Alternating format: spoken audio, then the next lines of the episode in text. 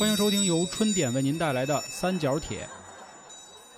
今天呢，要跟大家讨论一个非常沉重的问题——癌症。其实呢，癌症啊，在原先的医疗研究里边啊，它属于老年病。咱不知道现在为什么啊，越来越多的年轻人也开始得癌症了，就感觉嗯这个东西离我们越来越近了。嗯但是大家啊，就是有没有想过一问题？从一战打完了开始，世界上啊各行各业、各种领域都在高速发展。比如说啊，物理、医学、计算机这些东西都在飞速的迭代，好像唯独只有癌症，就从古至今，人类拿它都没有什么办法，只知道它是怎么来的，但怎么让它走根本就不知道。大家好，这里是由春点为您带来的三角铁，我是老航。我是小娇，我是黄黄，又到了咱们每月一期的读书节目了。那今天呢，给大家带来的这本书啊，叫《癌症密码》，这也是一本新书啊，今年刚出版的。那在说这本书之前呢，我就先跟大家说一下啊，这读完了以后它有什么用？毕竟呢，有“癌症”两个字儿在前面待着，基本上大家也都会有这个概念啊。首先说呢，今天咱们要分享的这本《癌症密码》啊，它并不是一本教我们怎么治癌症的书。已知的大部分癌症，人类都是束手无策的。那这个作者呢，他用那种最通俗易懂的语言，让我们了解了这个癌细胞啊变异的原理。那书中呢，也给我们列了一些这种致癌物，或者说生活里边啊容易致癌的习惯。那太多了吧？那了解了这个过程，就可以预防。就你所谓的那个太多了啊，他这里边也有过一些这个辟谣，比如说什么啊，抗癌的其实是致癌的，就类似于这种东西啊。不是现在都说嘛，什么你用的一次性筷子啊，都可能会致癌，然后你吃的这个东西有可能也会致癌，就感觉现在就是无处不致癌。方方面面都致癌啊。对嗯还是挺重要的。这是是是，嗯，给大家辟辟谣什么的。我前阵子正好也是入了本书啊，叫那个《重癌之王》啊，也是差不多说这类似的。本来当时还想着做一期那个春风大典呢，跟大家聊聊。我觉得大家得了解这事儿。前阵子看那微博热搜就说说现在这个癌症从平均五十五岁的年龄下降到了三十八岁。嗯，啊，就是身边越来越多癌。但是不过呢，就是说癌这字儿啊，属于这个谈癌色变，就一提这字儿，大家就觉得完了，人类的希望就算是嗯，毁灭生命结束了，对，就有可能想着，哎呦，我头发都没了，我需要化疗了。是化疗了，大夫都通知我了。谈话治疗呗。嗯，但是这两年，我相信身边有好多朋友应该都听过这么一个癌症啊，叫甲状腺癌。这个我第一次听是通过什么时候呢？就是本台这个最神秘人物啊，呃第二神秘吧，啊第一神秘不杨哥吗？是第二神秘是我大哥对对对，老王，他是二一年还是二零年给咱打电话啊，对，说他自己癌症了啊，啊，癌症了，然后 就都准备都交代后事儿了啊。啊我当时我都问我说大哥，你给我留留点什么呀？我啊问他，啊他那还一大京 A 还没整出去呢，说要不不行就给我们匀匀。车牌子我也惦记上了。啊，结果呢，后来一聊，哦哦，没啥事儿啊，他只是叫法是甲状腺癌，做一小手术，咔一切就没了。但不过有的癌症大家都听过，肝癌、肾癌，对吧？这些都是很可怕的。嗯，这种基本上得了，好像都没什么救。然后以前我特喜欢的一个打台球的一帅哥，就不说他具体名字了啊，他得的是睾丸癌，啊，那好得切。呃，切了也来不及了，速度太快了，就扩散了。对对对对这个癌症有的时候 就是说说实在话，因为他是我偶像啊，这个也没有调侃人的意思，他确实就是因为长得太帅，好像老乱搞哦，哦。但是呢，就是这是坊间说的啊，这不是我我说的，打断你一下，啊黄老师，他那个是阴囊癌吧？是是那就叫睾丸癌，就睾丸癌。对他说的时候候就睾丸癌，就里边的出事儿了，说出去反正就感觉有点就挺坤，挺坤，对对。挺坤。但是后来一想到我的家族有这个前列腺史啊，我也觉得挺困啊。这个得前列腺老了，到时候尿不出尿来，反正挺难受的。这个。就是有些病确实属于一个难以启齿啊，但是也希望大家最好让我想起那个放了一个导管的那个，那谁邢三儿，尿哦袋儿嘛，尿袋儿，他尿毒症是吧？对，那个是尿毒症啊，哦。前列腺这个是尿不出来，嗯就是你可能一直在厕所里站着嗯跟那儿等，其实里面王想就有，他老开车。王想跟那个彪子俩人在嗯夜里盯梢的时候，他一直在那尿，然后彪子问一句说：“怎么尿那么半天呀？”说：“你别看我，转过去。”啊，其实他就有，呃尤其久坐的人也容易得前列腺。哦，是，嗯你知道之前那会儿我老憋尿，然后憋尿憋的就是最后你啊。尿都尿不出来，然后你尿还会啊。尿的特别疼。你跟我们男孩子说 憋尿，我们打游戏打刀的那会儿，一个小时一把，你知道吗？但凡开了，尿泡子炸了都不带走的。我那会儿就因为那个，就就感觉要出事儿，但是我可以跟你说一声啊，女的没有前列腺那地儿但是我也疼啊。啊，，是是是是，尿泡子所以说一直就跟大家说，千万别憋尿啊，别不好意思，尤其岁数小的。是啊，然后之前节目也聊过，我当时小学四五年级在外头上那个课外辅导班，老师就说谁要上厕所一定举手。就当时有一小孩嘛，啊一直憋着尿，然后下课的时候他着急跑，然后哦，直接摔一了吧？跟头，然后膀膀胱破了，膀胱。破了，尿流了全身，最后死了。哎呦，啊，所以千万别憋尿啊，别嗯不好意思，他妈的人有三急，你就该去就去。当然我说的有点远啊，我说的就是这意思，就是癌症可怕，重病之王，但也不可怕，就是早发现早治疗，嗯，还有机会。这个如果我们避免一些生活中有可能致癌的这个不能说途径吧，就是这个危险也是好事儿。然后我再举个例跟大家说啊，就是我三舅妈当年也得癌症，然后在广安门中医研究院啊，那个就诊，人家康复了，然后化疗的时候头发都没掉。现在大家都可以去那个北京市啊广安门中医研究院，就是至今都挂上那照片呢，抗癌之星。当时给他治疗的那个主治医师，现在是这家医院的副院长哦，啊，就是出名了就差这一步了，啊，就正的了，对对对。对吧？对啊对对，当然这个癌症，这个这个人体一直是奥秘嘛，就是到现在都没有探究明白。嗯，对吧？像前两天我跟这个他们俩吃饭的时候，我还聊了好多事儿关于基因的，我想不明白，我给自己就已经绕晕了。这个啊有机会再跟大家说。所以也有人说，就是癌症你心情好，还是有机会能能好啊，是是，但是你说这心情到底它又能这个影响的是哪儿？能给大家解哎释啊。挺好行吧，行吧，我前面说了不少。啊，其实不仅我这有例子啊，就是为什么于老师今儿做这期节目，我也是我也明白。我也知道一二，那啊让他说说，因为前面毕竟咱们说的书都是一些有助眠的、啊，对，调节心理的。心理的对，怎么今天突然就转变了？今儿怎么变养生了？感觉啊，其实不是这意思。来，让于老师说说。因为最近呢，就是我们家出了一档子事儿，我二姐夫查出来肝癌还是晚期，嗯就这么一个事儿。然后前两天我去看他，就这个人惨的已经不行了，人家大夫说还有三个月的命。哦，这块儿再简单的介绍一下，我二姐夫是一九八一年生人，嗯，很年轻。对，嗯今年四十二岁，已经确诊了这个肝癌晚期了。原本之前呢，他是一个挺胖的人，但是我见着他的时候，他已经瘦的都不成样子，嗯然后身上就是都不能说头发了，就一点毛都不剩了，哦这么一个状态。反正我看他那状态确实太惨了。因为之前去年的时候，我带女朋友就跟家里人见面啊，家里有那个大聚会，我二姐夫也来了。当时在桌上啊，他是这桌可能唯二唯三喝白的的人。哦，差不多半年以后得知了他这个肝癌晚期的消息。反正当时在医院看着我二姐夫那模样，然后我就联想到了，就是这个病怎么那么厉害，我就找了一本书看看。礼拜一去看的我姐夫，这几天就把这本书我看完了。然后咱们今天录音的这个日子是个礼拜五，就用这几天的时间嘛，也是有了这个前车之鉴啊，就想把自己学到的这些知识啊告诉大家。反正不希望再看到身边任何一个人，甭管认识的不认识的啊，变成那个模样。那就这块儿啊，说的其实就有点沉重了啊。咱们这个节目还是这个以欢乐为主。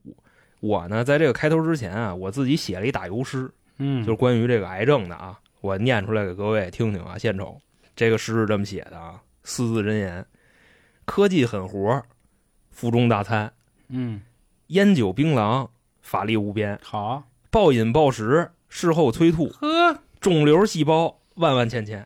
行，这个书啊，咱们就从这个打油诗开始。三句半，呃呃，没有，都是四个。那什么，你那三句半啊，嗯首先说呢，这本书的作者啊叫杰森·冯，他既不是这种科普专家，也不是这种什么学家，他真金白银的就是一个大夫。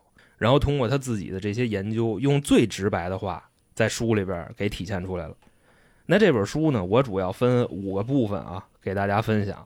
首先，第一章跟大家说什么是癌，就咱们老癌癌癌的，咱们到底知不知道什么是癌？嗯，手癌，呃，手癌，手癌的意思就是打字打错了对，懒癌，还有那个华晨宇那癌啊，啊。大哥，第二个是癌变的过程，就是它怎么从一个这细胞就变成了一个癌细胞。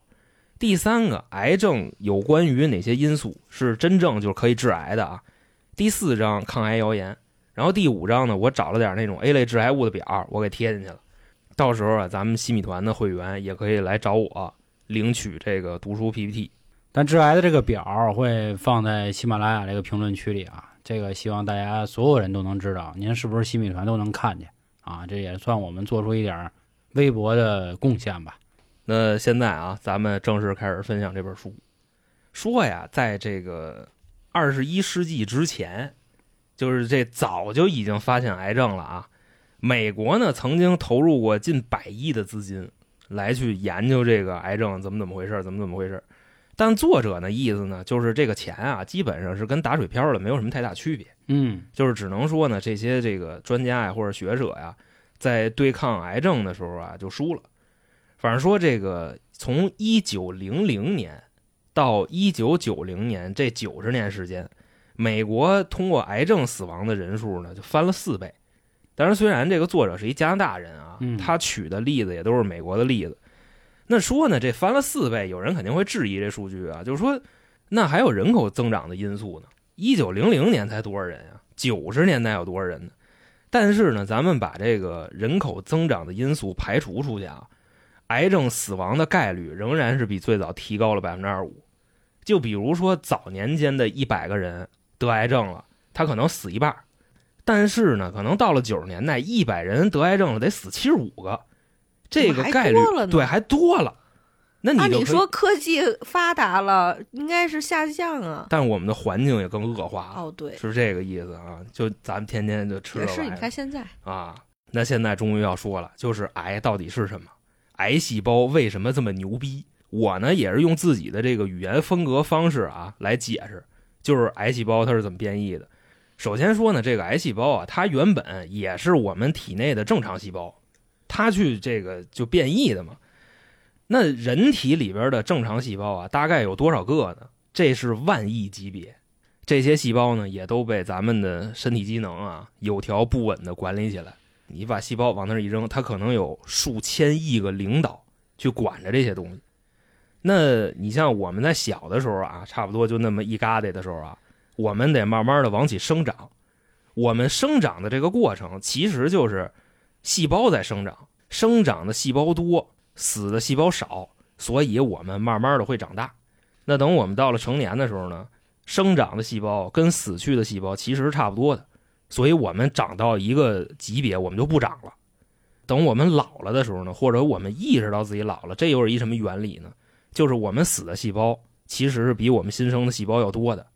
这个时候，我们就会意识到自己老了。就是老化了。啊，对，这么一个概念。那大家呢可能就会问了啊，就说这个细胞它为什么不一直长呢？对吧？一直长它不就长生不老了吗？还真就不能一直长。为什么呀？如果说这个细胞啊一直长，它就容易失控。就你好比说我们每一个细胞里边啊，它就好比是一辆汽车，这辆汽车呢有一个油门，一个刹车。油门呢控制细胞的生长，就是你给油，它这个细胞就蹭蹭蹭开始长。嗯，然后长到一定级别呢，就开始踩刹车了，就不让它长了。好比说啊，我们现在都是大人了，那这个细胞在什么时候会生长、会踩油门呢？比如说我们受伤的时候，咱那儿这个做饭呢、切菜呢啊，咵手拉一口子，这个时候呢，你手上的细胞就会开始拼命生长，因为它要修复你这个刚才拉开那口子。这会儿手上的细胞就开始干嘛？开始踩油门。等到说呀，你这个口子可能长好了。然后这个细胞就会踩刹车了，就滋儿停了，别长了，因为再长的话，这儿有可能就出一肉瘤了。就你比方说啊，那个口子长好了，它不是有一嘎巴吗？那嘎巴会凸起来一点，对吧？嗯，那就是稍微的刹车给增生，对给的晚了一点，就这么个意思这。是增生。当然这个你们俩就谁都别那什么了，啊别上课，这他妈都是高中生物啊真牛逼啊！啊！没看我都没说话吧。啊，是是是，但是后边就不是那什么了啊，嗯咱们马上就进点这就跟现在有的医美，它为什么能让你，比如说换心啊，换心眼，嗯细胞再生，对，它给你就是底部的细胞都给干死，嗯然后期待它长新的。啊，但是如果一不小心没长出来，那你算活该了。那但一般不至于啊。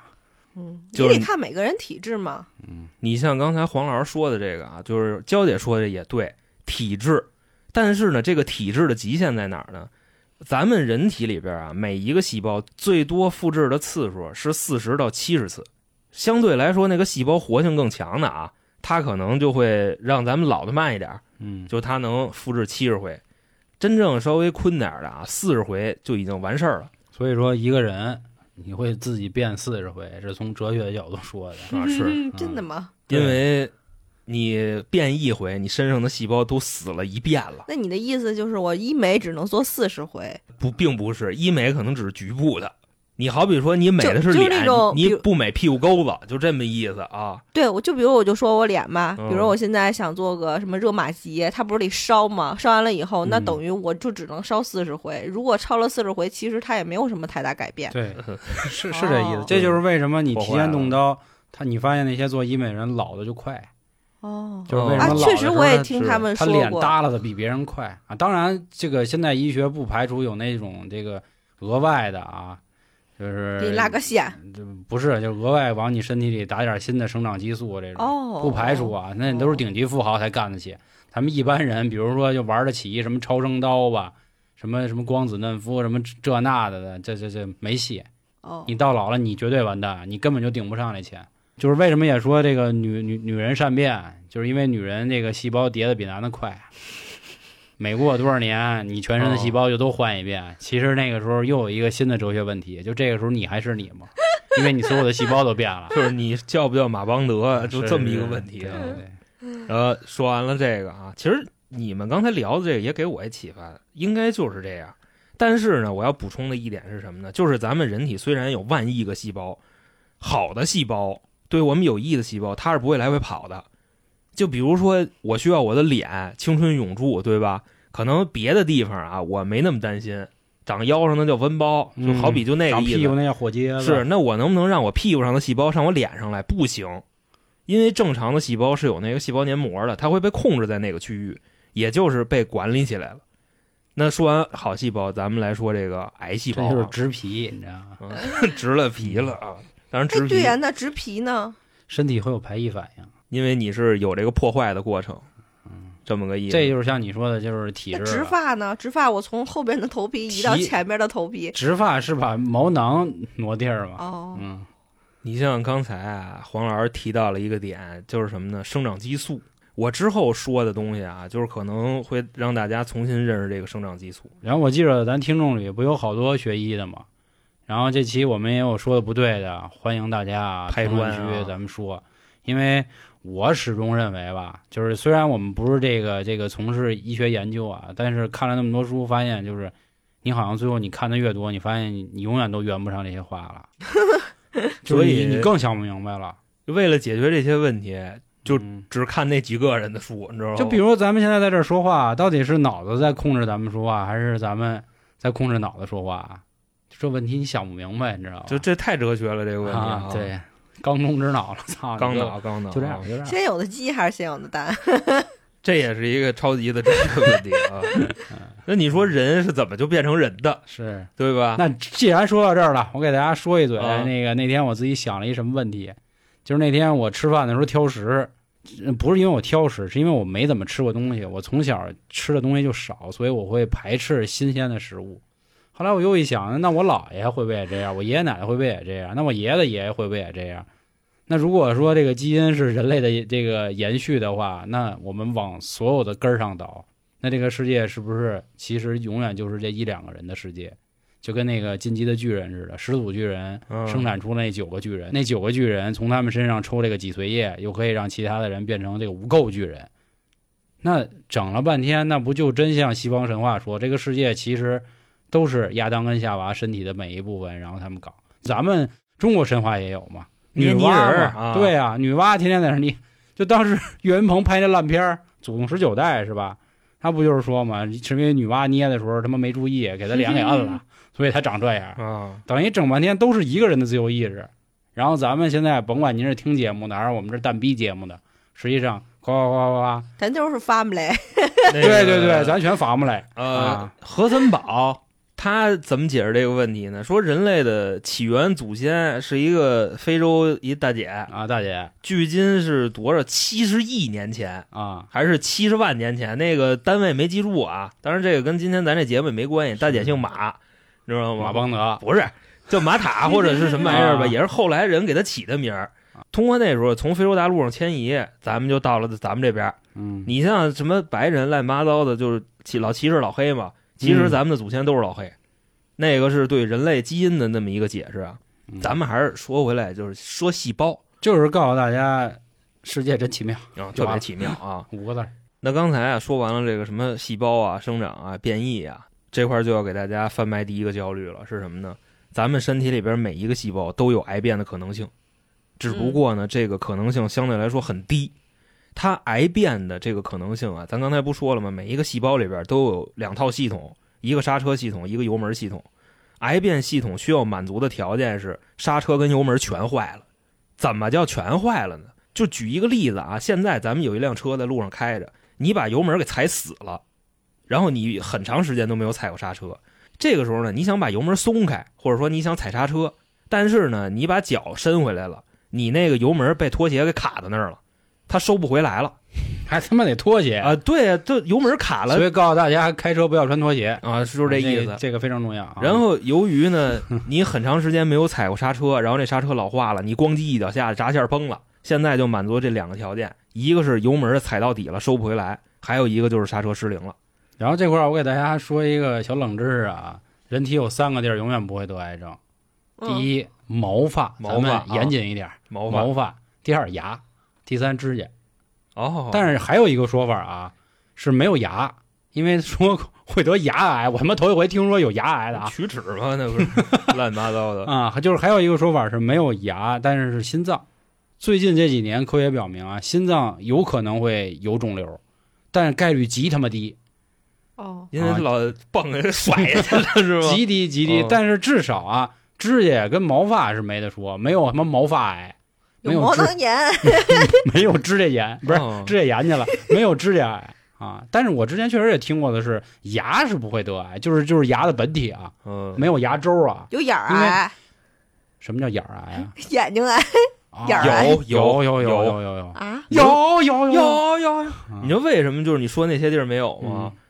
大家可以去看看，就是得了癌症晚期的人都特别瘦，嗯，癌细胞会疯狂的摄取营养，这些地方的营养不够。对对，你在头发上吃，在指甲上吃，嗯 在牙上吃。但是牙，他们有人会说看牙属于哪个整体，就是如果它跟牙周一起算，那嗯确实会得。口腔溃疡就严重了，哦也有可能得癌。是，但是如果就单说牙齿，应该是得不了的啊。那为什么得癌的人可能会没头发，可能会没牙，也可能没指甲呢？听郝老师接着说，没指甲那儿给自己给蹬了，可能啊，那挂不住要了，他他手掉手上那细胞挂不住了。想快速解答这个问题啊，那我可以提前给你说一下啊嗯，掉头发或者说掉牙，这都是营养不良的因素。因为癌细胞疯狂扩散，在复制这个过程中，它需要摄取大量的营养，你知道吧？所以得癌症晚期的人都那么瘦，嗯，嗯我觉得被癌细胞抢走了。我觉得今天啊，就是跟大家身体机理啊，就都听我们在这儿，您当胡说也行，或者当这个科普也行。我觉得今天的重头戏主要是在后面几章，啊，对吧？就是哪些有可能致癌，这才重要。我给您其实说明白了，这癌症到底怎么回事了，我们好像并不能改变就并不能怎么着对，，倒不如说从根儿上咱们能预防，咱们预防一下，哦对吧？哦，但是多知道点知识也没什么错，嗯跟人吹着牛逼也挺好。因为我觉着就是这一块儿东西还是挺新鲜、挺有意思的啊。当然，它到人身上就没意思了。综上所述，细胞癌变就是它里边的那个刹车跟油门全坏了，细胞的生产过程不受控制了，所以它变成了癌细胞。你像正常细胞呢，属于就是有人管着，嗯，然后正常细胞呢，就是属于国企跟事业单位的班儿逼，你知道吧？就是绝对是不会加班的，大哥的，该上班上班，该下班下班。这两年政府人员也加班，嗯哦人家也晚上十二点，那就是发微信公众号那哪儿的，你知道吧？欧洲那边的，啊他们是绝对不会加班的，啊谁加班欧洲是对、啊一群人一块儿挤的你，嗯这个属于正常细胞。咱得承认，这两年什么那个一二三四五，人家夜里十一点，人该给你解决问题也给你解决。啊，是吗？是是是那这可能就是我原先的固有理解，你知道吗？对你们身边哥们儿都是到点儿早玩去了，啊，是我身边也有这样的。哎呦，给我啊馋的啊！但是分部门嘛，那会儿我们公司那业务出事儿的时候，那证监会、银监会那看得严着呢，周六都发文，好嘞，好嘞，好嘞 啊干你啊！咱就说这意思。正常的细胞是不会加班的，癌细胞就不是。嗯癌细胞属于那种无组织、无纪律的。它生命的意义是什么呢？除了吃就是长，一个变俩，俩变四个，四个变八个。最要命的是啊，这个癌细胞啊，它就是那种把油门踩到底了，刹车没了，而且癌细胞是永生的，除非它被什么东西杀死，就是什么手术、放疗或者是化疗。它跟我们的正常细胞已经不一样了，正常细胞大概四十次到七十次的复制过程就会死去，癌细胞永生。嗯，所以现在好多顶级富豪都用癌症研究怎么长生不老呢，说往自己身体里植点癌细胞什么的。呃，但是癌细胞是不可控的，，它不可控，没人管得了它。嗯你像现在啊，研发的所有癌症药，就是取的那个样本，都是一个人的癌细胞，就全世界取的这些样都是一个人的。说在这个一九五一年的时候啊，有一姐们儿叫拉克斯，她因为这个宫颈癌去世了。那嗯当时的这个大夫啊，把她的癌细胞就拿出来了，放一盆里就那么养着。就当初的一块烂肉啊，到了今天已经繁殖到五千万吨了。这是一什么概念啊，各位？就相当于这一块瘤子分给全世界的所有人，每个人能领走十三斤三两，这么一个概念。因为五千万吨嘛，全世界七十五亿人，他的这些烂肉啊、瘤子，就是分裂出的这些癌细胞啊，被用于到什么疫苗啊、基因啊、癌症药啊研究，都用的是他一个人。癌细胞就是这么可怕。为什么呀？因为癌细胞它已经打破了那个生长的束缚，一个变俩，俩变四个，四个变八个。营养足够的话，它会一直变，兴许一天它就翻一倍。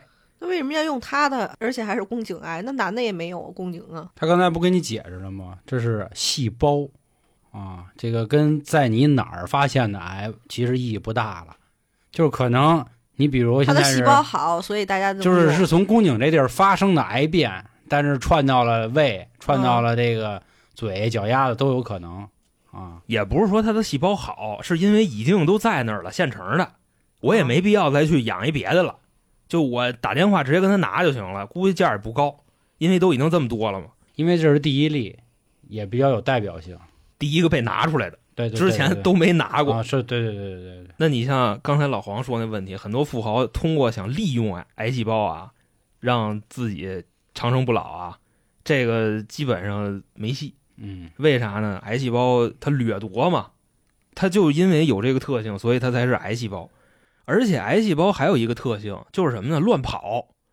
你像咱们正常的细胞啊，都属于在自己身体里边的某一个部位待着，然后有这个细胞黏膜啊去控制着它。但是癌细胞呢，它会自己修路，会跑，就是所谓的癌变到扩散。你像这个修路啊是什么意思？比如说啊，谁身上长一肿瘤，现在呢就需要观察它这个肿瘤边上有没有血管。如果肿瘤边上没血管，那问题就不大。这代表什么呢？这代表没扩散。现在啊，通过放疗或者说手术，直接给它切了就完了。就是所谓咱们哎，听说谁谁谁得一瘤，嘎嘣切了，早期它没扩散。但是呢，你要发现这个瘤子啊旁边有血管，那就麻烦了。而且这个血管很有可能是癌细胞自己修的，它需要通过进入你的血液到你身体里边的各个地方，然后去摄取这些能量。就比方说，就跟玩红警似的，他在一个地方啊，先盖了一主基地，然后自己在这儿啊乱七八糟发展，基地升三级、升四级、升五级，盖着盖着呢，哎，觉得这块资源差不多了，已经。比如说他在你这个心肝脾肺肾上啊，资源已经用没了，他就得换一个地方重新获取营养。所以说到这儿呢，你像什么癌它是没有这个风险的呢？不会扩散的癌啊，这个在医学术语上叫什么呀？叫好癌、皮肤癌、脂肪瘤，这俩东西是不会扩散的。你像有的人的脂肪瘤都长多大了，跟一大气球似的，嗯，长五十斤了那也没事儿我看那个挤兑大师就是那样，哦，啊，因为那玩意儿不会跑，贼爽。他就在那儿待着。这不是肥瘤吗？啊，对呀、对呀那也是这也不癌那那那是脂？肪癌。哦嗯，哦，他死不了人，就是因为他不会满处去，癌细胞是扩散不了的，就那么一直长一直长的，甭管是有多大吧，都在一个地儿待着，嗯一刀就能给切下去。嗯你像那满处跑的，那就完蛋了。反正通过那天去医院呀，我也跟人家大夫聊了几句天儿，人家也是就是给我主要讲了讲啊，就是治疗癌症的这个手段。当然了啊，他跟我说我姐夫那个已经忒晚期了，肯定是没用了，就仨月了。我们俩怎么聊呢？他说目前常规治疗癌症的手段就三个，一个是手术，手术这就不用说了啊，还有一个呢就是放疗。所谓的放疗就是放那个 X 激光射线，对肿瘤进行治疗。它适用于那些局部的还没有扩散的，就比如说你听谁谁得瘤了，然后他去医院这个放疗去了，现在问题还不大。如果说扩散了，就得上化疗了。你刚才说你那哪亲戚三三舅妈还是嗯，谁来着？三舅妈是是是都已经到化疗的程度了，然后还能是是，起死回生牛逼，非常牛逼。因为化疗是什么呢？你好比说刚才的那个放疗，它局部的嘛，化疗是全局的，通过一些毒药进入你的体内，把你的癌细胞毒杀，它的这个面积就更大了。那咱们做一个不太恰当的比喻啊，就是对付这个癌细胞，你像手术，它更像是那种强拆，趁你还没跑呢，嗯，给你就就搁麻袋里头去装走扔了，这是手术乳房癌就是切一个乳房，啊。然后子宫癌就是把子宫摘除，就是这意思，嗯就是趁它扩散之前赶紧强拆。然后放疗呢，更像是阵地战，就是圈好了一个区域，然后开始这个无差别轰炸扫，射，对，无基数连发，就这么个意思。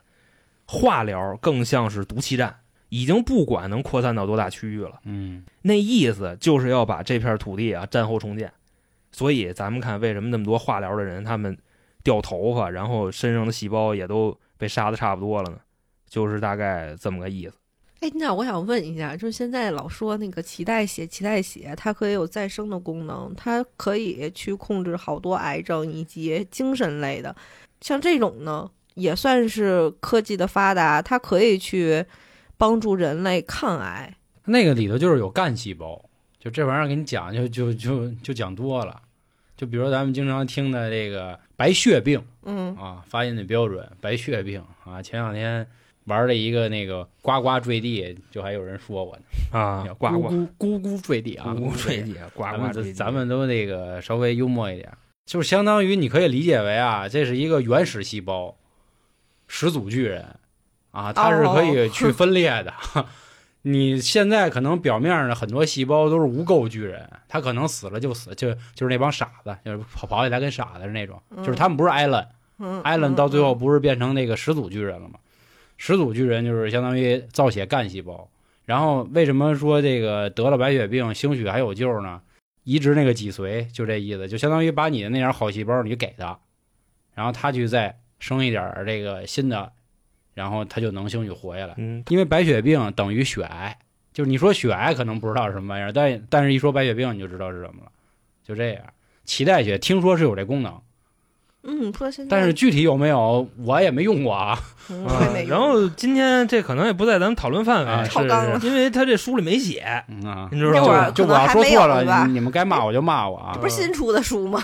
嗯，是就是人家这叫术业有专攻，我只说这一撮的。毕竟啊，我是这么看的，兄弟们，就是不是说所有的人都是博学的，对吧？不可能每一个行业他都懂，所以人家可能是为了严谨，我干脆我就不说这个。不像我这种傻逼，然后天天到晚什么都咧咧，结果说错什么这那的，你知道吧？啊，反正我当时看脐带血就是这说法，是相当于等同这个干细胞是可以帮忙再生的，但是好像也未必哦那么好使。是不是那意思？因为这个本来就是胚胎一个新生儿，他所有的就是营养素都在对，里头，这就跟那帮吃他妈胎盘的人意思一样，他认为这是新生的，所以我吃那个第一批的会不会好点儿？你知道吗？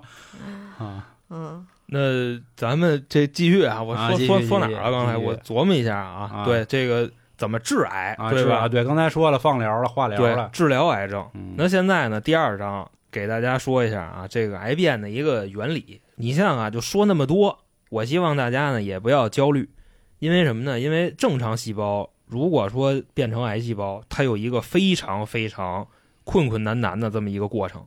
就首先啊，我们体内的免疫系统真的不像大家想的那么脆弱，免疫系统就是一个无往不利的战士。这个战士真的是非常强。我看那会儿新冠的时候还做过那种什么小小图呢哈，对，然后就是说那个新冠是什么，然后还有那些战士们啊怎么去消灭他们，然后他们去跑，我觉得还是挺牛逼的。你发烧四十度，其实就是免疫系统在你体内已经杀疯了，嗯就这么个意思。免疫系统是日常的时候是什么样啊？就拎一棍子或者拎一砍刀，在你体内就开始溜达，他就找这些有可能癌变的细胞，然后直接给他们扼杀在摇篮里边。刚才咱们说了嘛，就是一个正常细胞，它至少需要满足两个条件，它才会变成癌细胞。同时呢，它又得躲过免疫系统的巡逻，这其实啊就是一件特别困难的事儿。那我呢，给大家举一个实例，就是咱们介绍一下这癌变的过程。就假设啊，目前已知的最致癌的这个 A 类致癌物是什么呀？就是烟雾，抽烟嘛。那还抽呢，你俩 就我那天看完这本书我戒了一天，我后来发现我真他妈受不了了，你知道吧？我 然后后来把书烧了，是吧？那没有没有，书也是坚持看完了，然后再撕的，你知道吧？嗯就假设啊，我今天我抽了一盒烟，然后这些烟啊进入到肺里边，它会这个破坏我这些细胞嘛，对吧？但是呢，烟的劲儿可能还不够把我的这些细胞杀死。我的细胞呢，现在可能剩一个半血，然后它就开始跟那儿夸夸夸各种自己修复嘛，自己开始生长。它生长的这个过程就相当于一直在踩油门儿。然后你像呢，我第二天，哎，我又抽一盒。说到这儿，我这嗓子都哑了，对吧？我又抽一盒。然后细胞呢，它昨天还没修完呢，没修完呢，这这不就一直踩着油门呢吗？它也没有机会踩刹车。然后第二天，哎，我这一盒又抽完了，它还是接着踩油门，然后它也没死。对，一天、两天、三天，一年、两年、三年，十年了二十年。我今年烟龄快二十年了，嗯，然后呢，变成啥样了？正好二十年。呃，正好二十年啊。然后呢，就是我每天啊，细胞受损的程度可能是百分之五十，对吧？嗯我刚抽烟的时候啊，然后这个细胞自己修，它可能呢第一天能恢复到这个百分之九十，然后我第二天呢我又抽，它又回到了百分之五十，就我伤害它啊，然后它夸夸夸它再修，它有可能修个三四年，它能练到一个什么地步呢？之前啊每天的修复进度是百分之五十，可能我抽个三四年，它的修复进度就能练到每天百分之六七十。还快了。肯定会快的，因为你长时间的习惯了折磨它，它就会练级在你体内。嗯你想啊，这个细胞从百分之五十修复到百分之一百，它不就修复了百分之五十嘛，对吧？然后它练着练着，它能修复到百分之七八十了，就相当于它是原来生命的百分之一百二、一百三，就这么个意思。然后我抽十年烟，可能我体内的这个细胞啊，每天的修复效率能到百分之二百、三百，它在我的体内啊越来越强，越来越强，以至于什么呢？它一直踩着油门，它在修。它已经忘了刹车在哪儿了，或者说现在刹车已经完全老化了，它已经刹不住了，冷不丁哎一踩刹车，嘣儿闸线崩了，这个时候啊，它就有可能变成一个癌细胞。就说白了就是什么呢？我长时间的我慢慢的去破坏它，让它自己一直维持在这种修复的状态。你比方说那会儿啊，日本让美国拽俩原子弹嘛，其实后来他们当地的那些人，就是什么出生的婴儿啊，癌症的概率啊。远远没有大家想的那么高，大家当时想的是百分之二十，实际上只有百分之三、百分之五。原因是什么呢？特别强烈的核辐射呀、灼烧啊、乱七八糟的，就不会让他得癌症了。他的那一部分细胞直接就被杀死了，就没有癌变的可能性了。真正得癌症的，可能是当时就离现场比较远的，他长期接受这种慢性的辐射，他才会得癌症。那说白了就是，你抽烟的没事儿，我吸二手烟的就有事儿，我抽烟的也有事儿，你吸二手烟的也有事儿，这都是一就我比你概而论的。严重。你不比我严重，我比你严重，哎因为是他们是说二手烟可比一手烟要严重，那可能就是你的细胞啊承受能力就没有我这强那是你因为你作嘛。啊，是啊，或者说你这个更慢性，你练成癌细胞的可能性就更大，因为是啥呢？因为我直接抽，它有可能直接把这细胞杀死，它就不会再变成癌细胞了，因为它已经死了，对吧？但是你那没死，你那个在完成修复过程，一年、两年、三年、四年、五年，有可能它慢慢练，慢慢练，免疫系统打不过它了。这个时候呢，你这细胞发现了，呵擦，我在你体内，你天天你这么折腾我，那我就给你玩点混的吧。于是就开始自己长自己长，第一天长成俩，第二天长成四个，有可能就这么着就癌变了。所以说，癌变的这个重要条件，一个是有足够长的时间，第二个是你慢慢的去伤害你的细胞。这就相当于什么呢？就比方说我喝酒，我隔了 N 长时间喝一顿大酒的伤害，远比我每天喝点小酒的伤害要低得多。因为咣叽咣叽，我喝大酒，那些细胞就直接死了，它就不会有这个练级的过程。但我每天喝，哎，今儿喝点，明儿喝点，长此以往下去，它就会练出来。那说到这儿呢，我突然又想起来一事啊，就是当时黄老师说那个，就是基因遗传什么玩意儿乱七八糟的，对吧？说这个癌症啊，在这个基因里边遗传只占百分之二十七，真正的那个大头啊，百分之七十三，跟咱们的这个生活方式啊，还是有很大关系的。那第三章呢，就是这个重中之重了，咱们该说什么了？该说致癌物了。致癌物呢，拢共分这么几类，都是那种绝对一级的 S 级的。首先第一个啊，烟雾。这个烟雾呢，不光是抽烟，油烟也算，烤串那烟也算。二手烟还有一个概念，三手烟。三手烟化学物质排的那些是烟，还不算化学物质。你像化学物质，真正在那化工厂里待着那帮，那化学物质。对，它不是也有烟雾出来吗？是是是，因为那可能就是更多的什么粉儿、颗粒、纤维，就这么个意思。你像烟雾啊，咱们这块儿咱们主要说这个三手烟，因为很多人不知道三手烟是什么东西。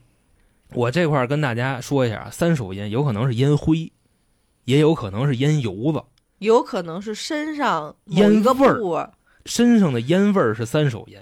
因为那个是烟焦油附着在了身上，你瞅瞅我就说嘛，我说你们俩抽烟离我远点，所以我就说完了也会有影响。我当时在看这本书的时候，决定把它拿出来说，我就已经对我的未来已经做好打算了，你知道吧？死的，就是不是 就是在你身边上抽烟，那就肯定得挨逼逼，你知道吧？我死不死我都没放在第一。所以有的时候我就想，那不如你们抽烟，那我也就跟着抽了，就不如就直接一手会更好一些。不一样，不一样，不一样，别抽，别抽，别抽，年轻轻的学点好啊。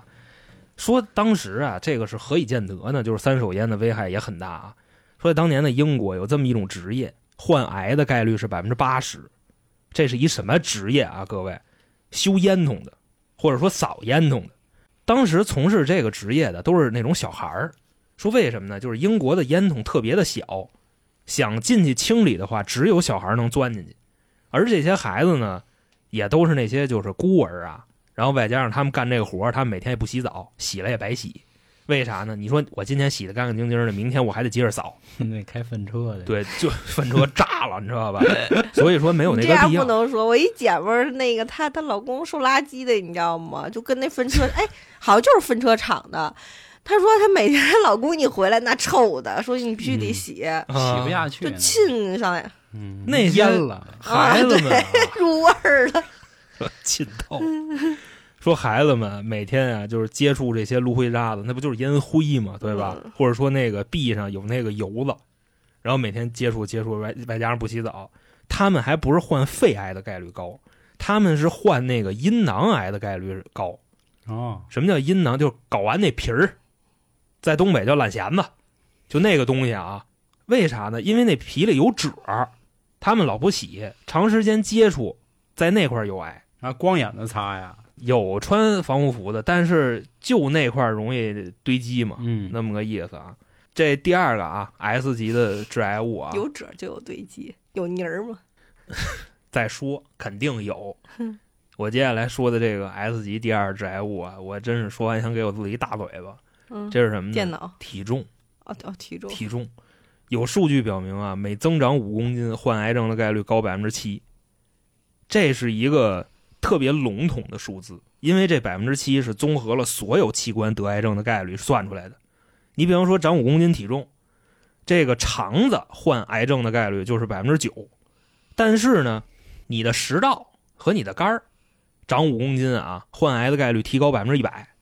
然后说呢，你的这个身高啊，每高十厘米，患癌的平均风险提升百分之十六。但是这个咱们没有办法，咱不能把自己给拒了啊。我只是跟大家说，因为什么？因为刚才咱们已经介绍了癌细胞它的这个原理，它的生长欲望更强，而你体内的这些细胞呢，也更擅长生长，所以你长大个儿嘛，这恰巧是满足了癌细胞的特质。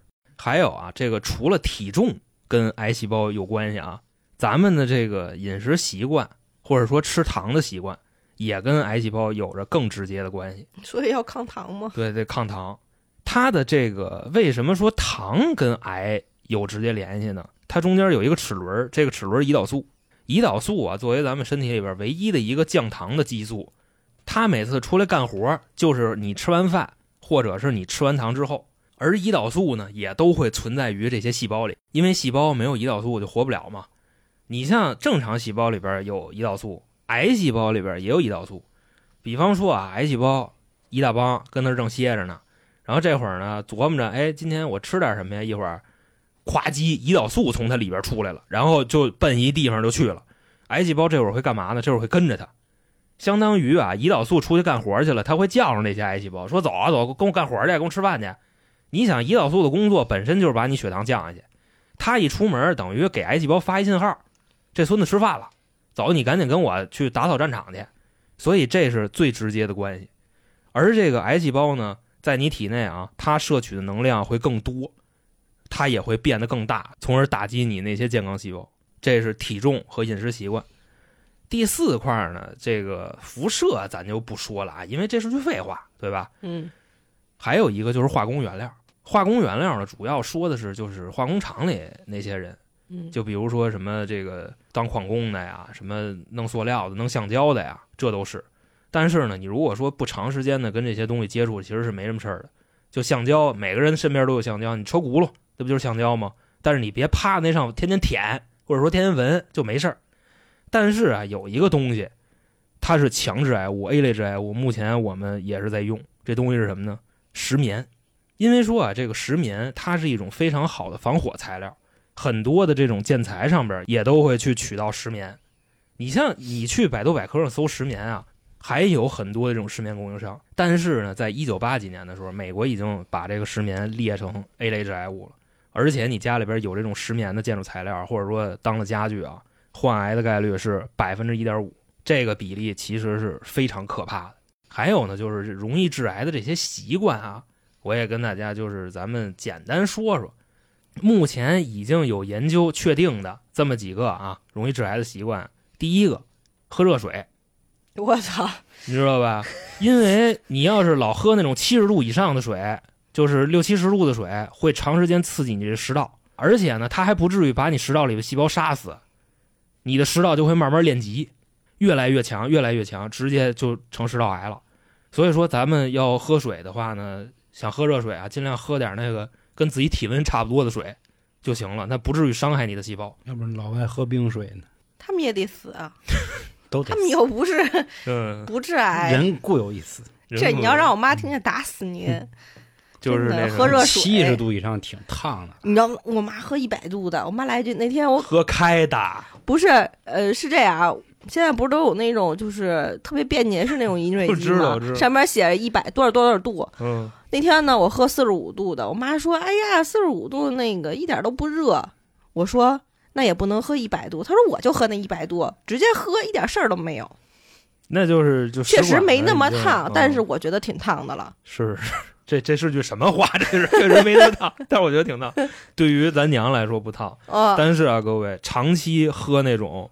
对于你食道有打击的那种热水，其实是致癌的，因为你的细胞会通过这个过程训练，慢慢练成癌细胞。所以说，有时候女生痛经的时候，你们男生说多喝热水，别喝那么热的，知道吧？就体温就行。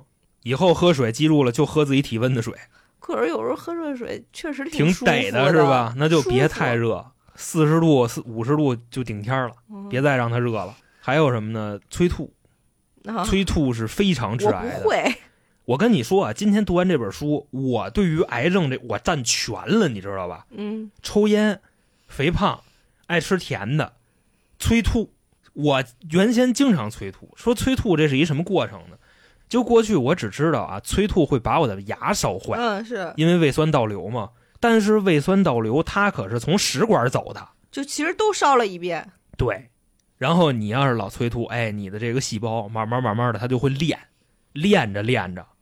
它就癌细胞了，就其实都不是催吐，只要吐其实就烧，就是嘛。咱新冠的时候我不就老吐吗？就真的烧的我难受死了。再说一个这个强制癌的啊，酒精，酒精真的是就举个例子吧，就刚才我说的那个喝大酒，是杀毒吗？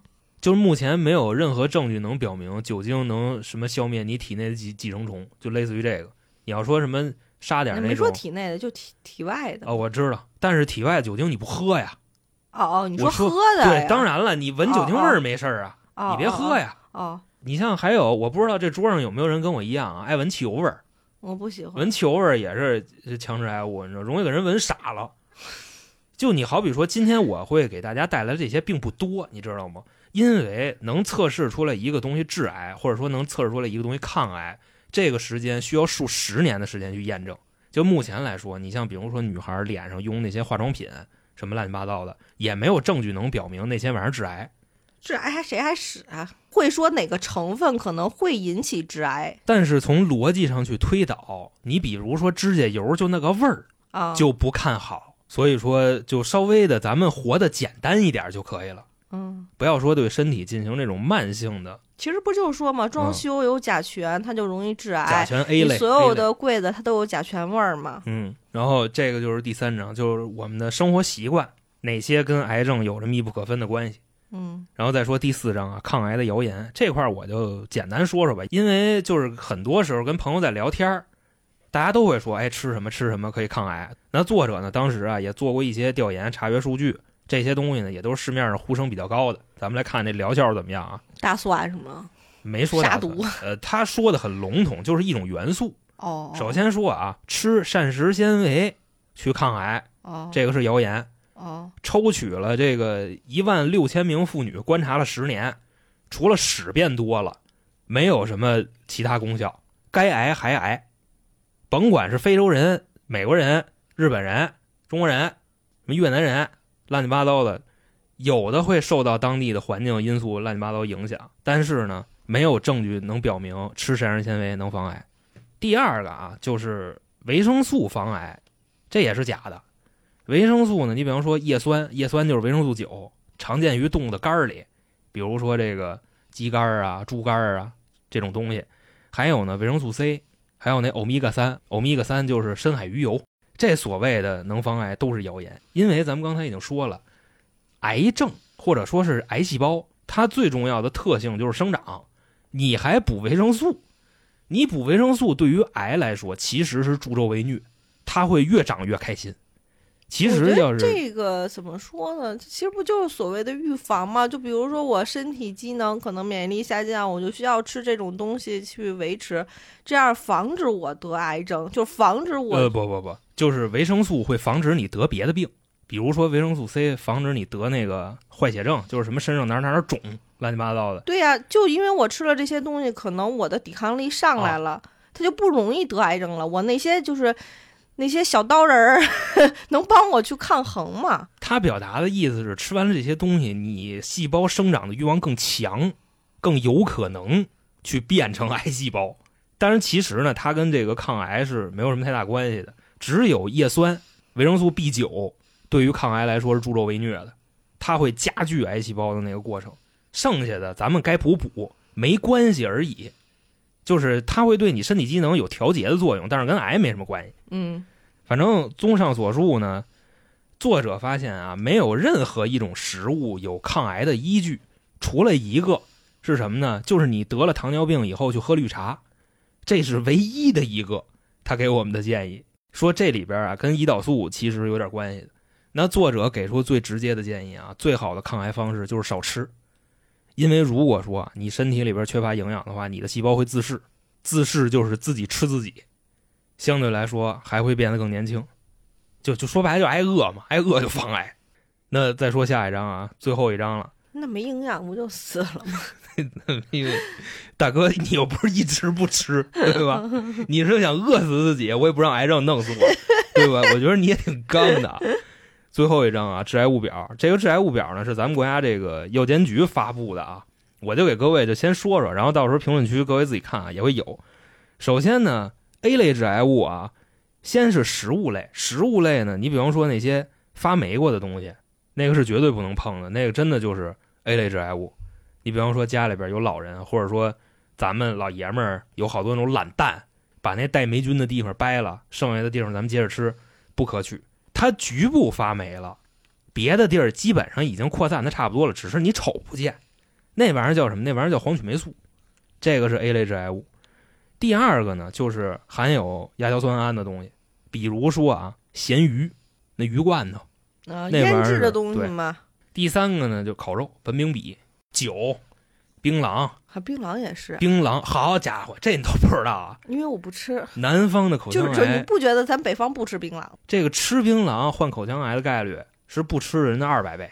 哦 所以说，槟榔那可太地道了啊！也不好吃啊，是，基本上食物类的就那么些。然后咱再皮蛋说，没有吗？嗯，皮蛋含铅，那还真没说，我这边里反正没有。因为这是一外国人写的书，他们不吃不不皮蛋。这个表是中国药监局上查的，哦，就是在咱们的官媒上查的。刚才说完那个食物类啊，咱再说这个接触类的，甲醛、哦，二手烟，嗯，还有一个颠覆我们认知的紫外线，就是你如果爱晒太阳，你皮肤患癌的概率就高。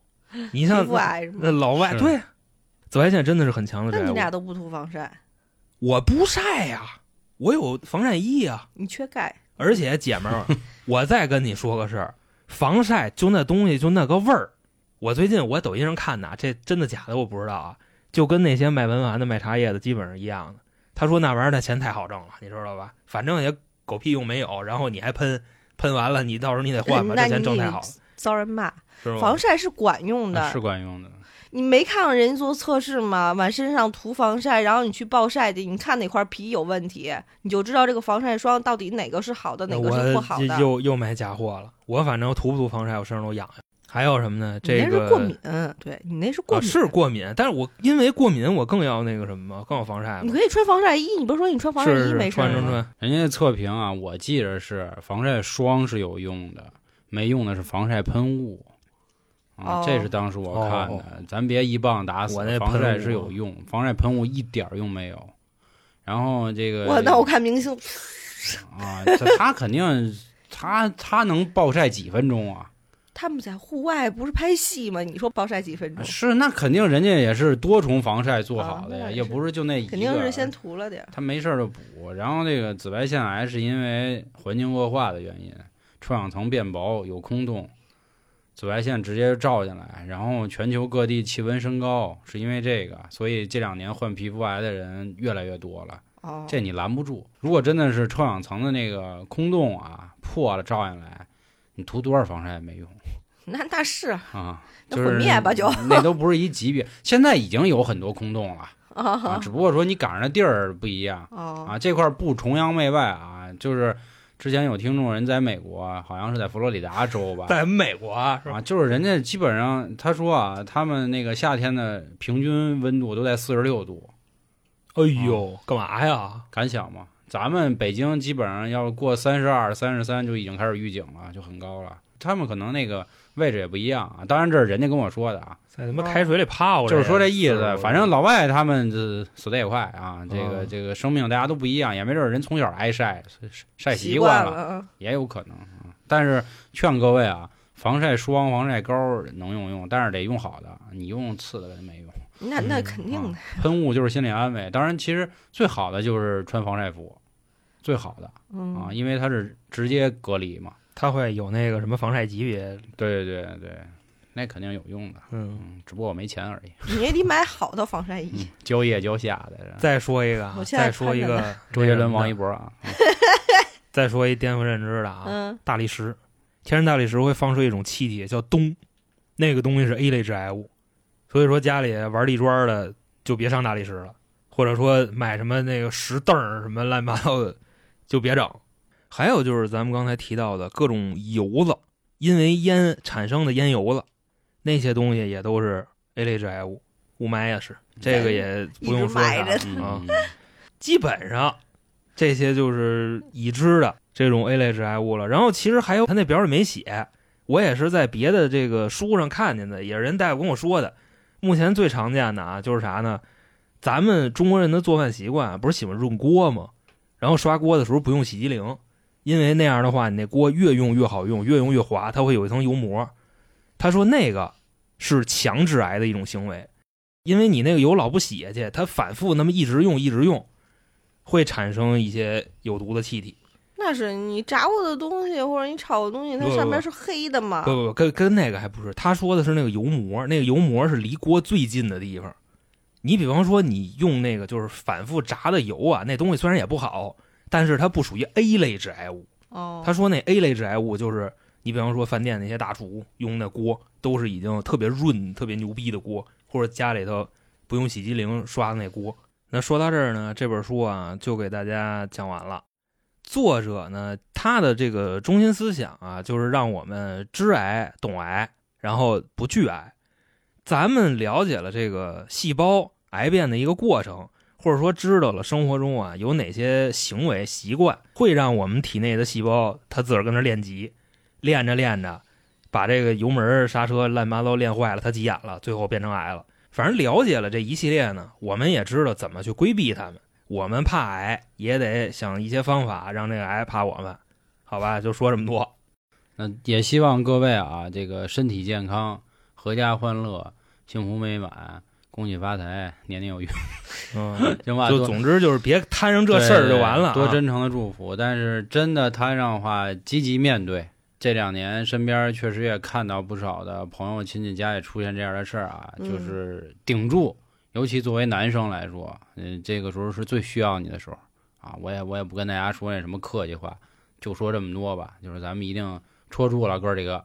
你这么说，以为都是女的得了还是怎么着就我说的是这个正当年的男生，比如父父亲、母亲、爷爷奶奶，这个时候男生更重要嗯，啊。到这块儿倒不是什么什么重男轻女啊，他们感觉你说这话跟要他妈给我打拳似的，不是说女生不重要啊。我因为我身边有一个嘛，我姐们真的是就是我离职了以后，然后她突然跟我说，她说她不行，她也要离职了。我说怎么了？她说她老公得癌症了。我说你老公才多大？我说你不是才三十多吗？也快四十嗯了嘛。她说她是那个母母胎自带的那种癌，啊可能到了一定岁数，然后她得了。我说啊那怎么办？我说那你好好治疗呗。她说嗯。然后嗯前段时间说说什么出去玩儿，我说你带她散散心。她说不行，说她老公已经废了这个人。嗯所以还是就算你得了，也要去积极生活。这样的话，可能对你的病情也是有好转的。嗯嗯，我是但是这个就不能多说嘛，好多话。郭老师都说嘛，你没经历过人家的事儿，就不能劝人大度。那倒是，但不过肯定是好心，可能一说好心，又会有人说出来了。就所有人跟你说话的第一句就是我这是为你好的前提，他一定不为你好。我倒不是为他好，我就是觉得嗯你最后剩那点余生了，那你不如就多看哎，看有外面的世界人嘛。会像你这么乐观，觉得我要积极过好生命中的每一天。对，，最后的每一但是像比如像我这种人，我可能彻底就废了啊，哦我可能就就就啊，就在家了，对我可能会选选择提前结束我的生命。哇，你更狠。心疼钱，可能跟这个也有关系。对对，就是每个人承受能力不一样，就是千言万语吧，说这么多。如果真的这个不幸赶上这样的事儿啊，咱们就是能戳住的戳住，戳不住的也要尊重人家的意愿啊。就说这么多吧啊，说多了这指不定又该说点什么。这太沉重了，啊真不知道说什么啊。行，那就关于这么多。另外呢，领取读书笔记的方式啊，关注微信公众号“春点”，回复“西米”就行。咱现在有一个西米团专属的微信号啊，这个到时候会给大家不定期的发福利。行，那就跟大家说这么多，咱们下个月读书节目见，拜拜。拜拜。拜。